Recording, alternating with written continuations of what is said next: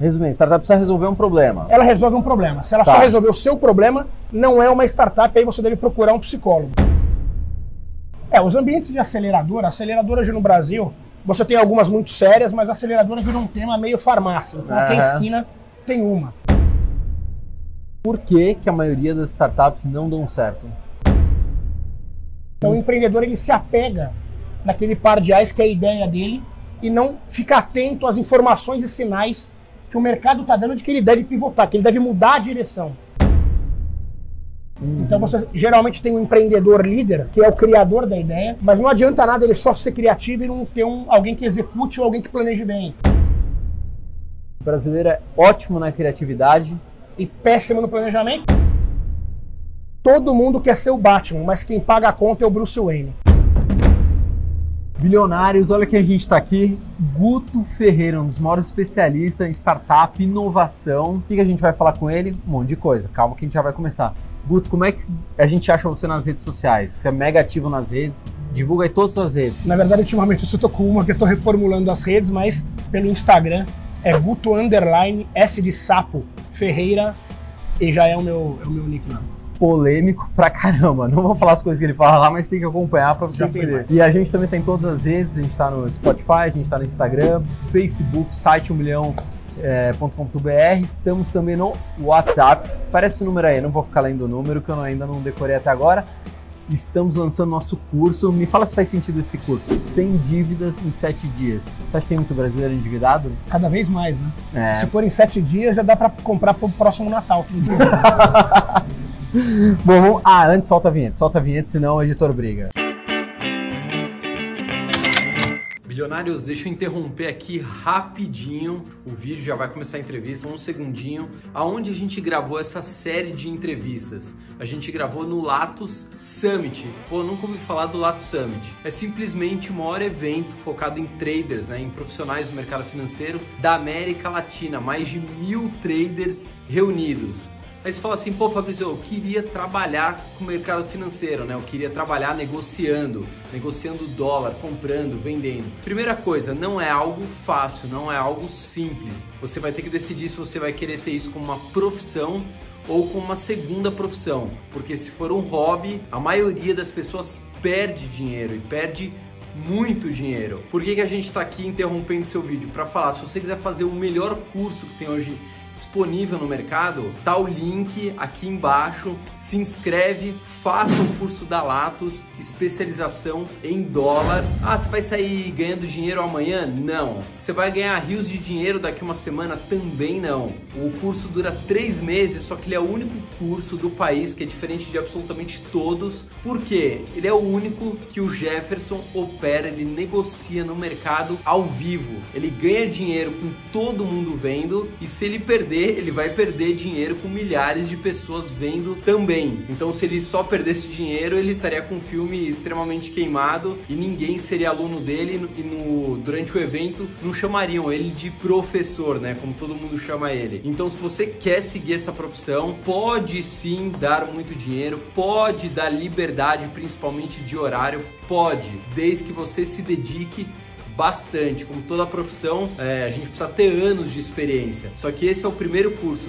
Três meses intensivos com ele negociando na prática, você vendo na prática como é que se trabalha dentro do mercado e operando e negociando dólares. Ah, outra coisa, lembrei. Você vai ganhar um presente exclusivo se você clicar no link pelo canal. É um presente que eu uso. Quem acompanha a gente nas outras redes sociais sabe do que eu tô falando. Então, se você fechar o curso por aqui, você vai ganhar esse presente. Fechado? Fui, tchau! Guto Ferreira, simples, direto e reto. Acredito pra caramba no empreendedorismo, né? Dificilmente alguém ganha uma, uma grande volume financeiro se não for empreendendo. Eu quero abrir a minha startup, eu quero começar do zero. Qual é o passo a passo para abrir a minha startup? Você que já ajudou a construir centenas de startups. É, primeiro é interessante lembrar que startup é uma empresa ah, de base tecnológica com um produto repetível e escalável. né? Traduz português, mano. É, na verdade, é uma empresa de base tecnológica. Tudo que tem tecnologia você pode colocar na sua empresa Tá. com um produto que possa ser escalável, atingir o maior número de pessoas possível. Uma startup ela nasce basicamente de uma ideia. Uhum. A gente costuma dizer que a primeira fase é ideação. Tá. Depois disso você tem que estruturar. tem que validar um problema para saber se efetivamente essa ideia vai ter funcionalidade ou vai resolver a dor de alguém no mercado. Resumindo, startup precisa resolver um problema. Ela resolve um problema. Se ela Tá. só resolver o seu problema, não é uma startup, aí você deve procurar um psicólogo. No caso de um negócio, ela deve resolver o problema, principalmente de muitas pessoas. Aí necessita de uma validação de mercado. Tá, e depois qual é o próximo passo? Então eu valido a ideia, eu tenho uma ideia X, eu quero um aplicativo de transporte XPTO. Você Beleza. valida essa ideia, ah, se ela existe, se ela é uma dor. Depois Aham. você analisa o mercado que ela pode ter de expansão. Depois você cria um protótipo, um MVP, um produto mínimo viável. E a partir desse protótipo, se ele tiver um bom resultado, você já consegue escalar. Ou se ele já tiver um ótimo resultado e escalar bastante, você pode começar a procurar os primeiros investimentos. Tá, aí eu quero saber, eu preciso estar dentro de uma incubadora, de uma aceleradora, é ideal que eu respire esse ambiente de inovação ou eu posso eu sozinho, vamos lá? É, os ambientes de aceleradora, aceleradora hoje no Brasil, você tem algumas muito sérias, mas aceleradora virou um tema meio farmácia. Então, Aham. a esquina tem uma. Incubadora já é diferente. Incubadora é um processo um pouco mais de longo prazo, de médio e longo prazo. A aceleradora, ela acelera justamente porque é uma ideia tem que acontecer um pouco mais rápido. Mas não é necessário você estar ah, nem numa aceleradora e nem numa incubadora. O que realmente é necessário é você participar de um ecossistema de inovação para entender e ter contato com esses atores que podem, inclusive, ou te agregar como time, que é o principal para uma startup, ou depois para o investimento. Quero saber assim, que lições, Clara, a gente sempre fala o seguinte, é, Bill Gates, Steve Jobs, Walt Disney, só tem um Pelé, só tem um. Mas sempre a gente consegue tirar coisas boas dessas pessoas que atingiram um topo faraônico, vamos dizer assim. Eu sei que você é fã de todos esses que eu citei. Sou. O que, que a gente consegue pegar desses caras que vale, vamos dizer assim, quase que universalmente? Fabrício, eu acho que a capacidade de, é, de você cair e levantar. Todos eles quebraram de alguma forma. Alguns quebraram o negócio mesmo. É mesmo. Walt o, Disney, Disney, também. o Disney quebrou, ele tinha uma produtora chamada Laurel Grain ah, no Kansas e ele conseguiu quebrar ela por duas vezes. Depois ele foi para Los Angeles encontrar o irmão Roy, que é quem fez todo o império Disney. As pessoas têm a ideia de que foi o Disney o criativo. Não, o Disney é o gênio, mas quem realizou tudo, transformou aquilo no império, foi o planejador, que era o Roy Disney. Então eu acho que a grande lição é a resiliência. Né? Então o grande mágico não é o Walt Disney. Não, o Disney ele idealizou Ele é o- tudo aquilo. Mas quem conseguiu Ele é o colocar tudo de pé, sonhador. ele é o sonhador. Tá, Ele é o- o- a parte criativa do negócio. tá. Mas quem colocou aquilo de forma planejada em pé foi o irmão dele, que é o Roy Disney. Então acho que a resiliência e o planejamento e a montagem de um bom time Tá. são os três fatores que você pode observar na história de qualquer um deles, inclusive. Agora já vamos entrar em outro ponto. Por que, que a maioria das startups não dão certo? Você tem uma série de fatores. Uma delas é a falta de time. Ah, Você não ter um bom time, um time bem alinhado, é um dos maiores fatores de, das startups não irem para frente. Você tem um ambiente econômico no Brasil que está mudando agora para o positivo, mas é um ambiente que não é favorável para o desenvolvimento eh, de startups, nem para aquisição de investimento, nem para você tentar fazer alguma coisa sozinho.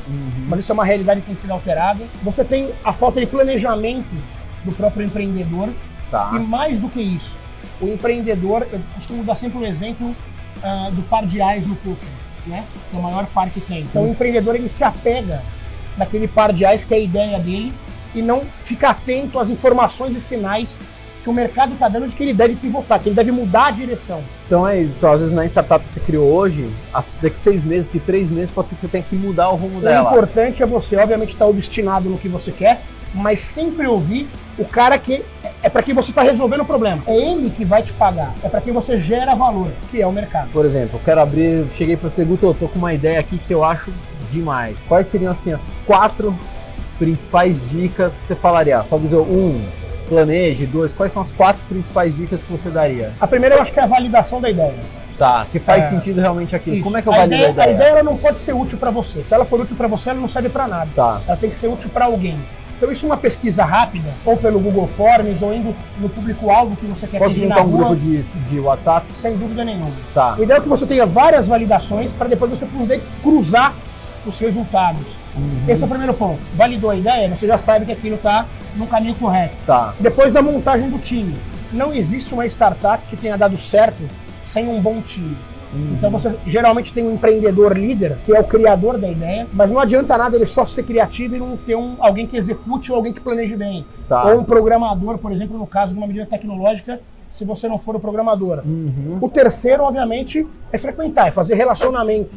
Né? O mundo também ele é feito de relacionamentos, Sim. nesse caso de startups, cada vez mais conectado. E o quarto, que para mim é, é o que encerra essas quatro primeiras medidas, é você apresentar o, o protótipo. Será que aquilo efetivamente funciona? Quantas pessoas efetivamente demonstraram interesse naquilo? Quantas pagaram por aquilo? Aquilo tem capacidade de tração? Aí você vai para a segunda fase, que já é a escala do seu produto. Eu já ouvi você falar uma coisa que faz muito sentido, que é o seguinte, o brasileiro é ótimo na criatividade, e péssimo no planejamento.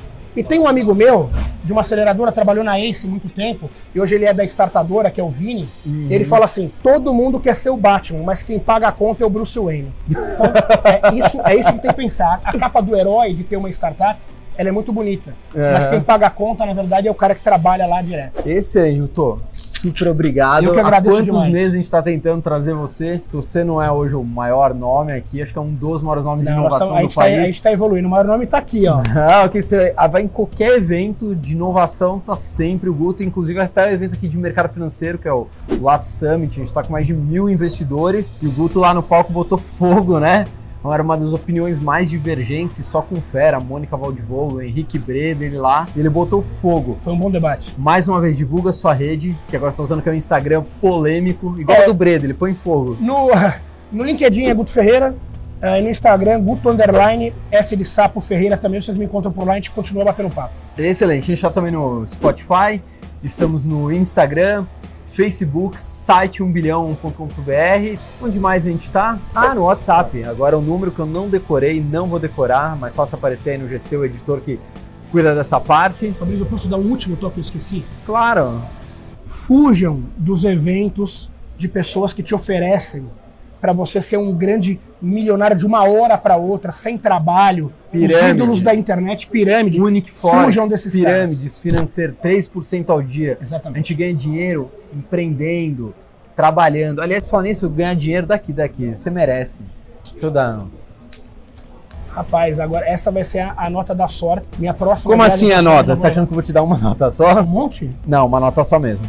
Acha aí. Empreendedor se anima com. ah, claro, só você acha que é malandro, né? Jamais. E só relembrando, curso sem dívidas em sete dias para tirar essa galera endividada e mudar o mindset. Não adianta você sair das dívidas você não não mudar a sua forma de pensar para virar investidor. Fechado? Até mais. Tchau.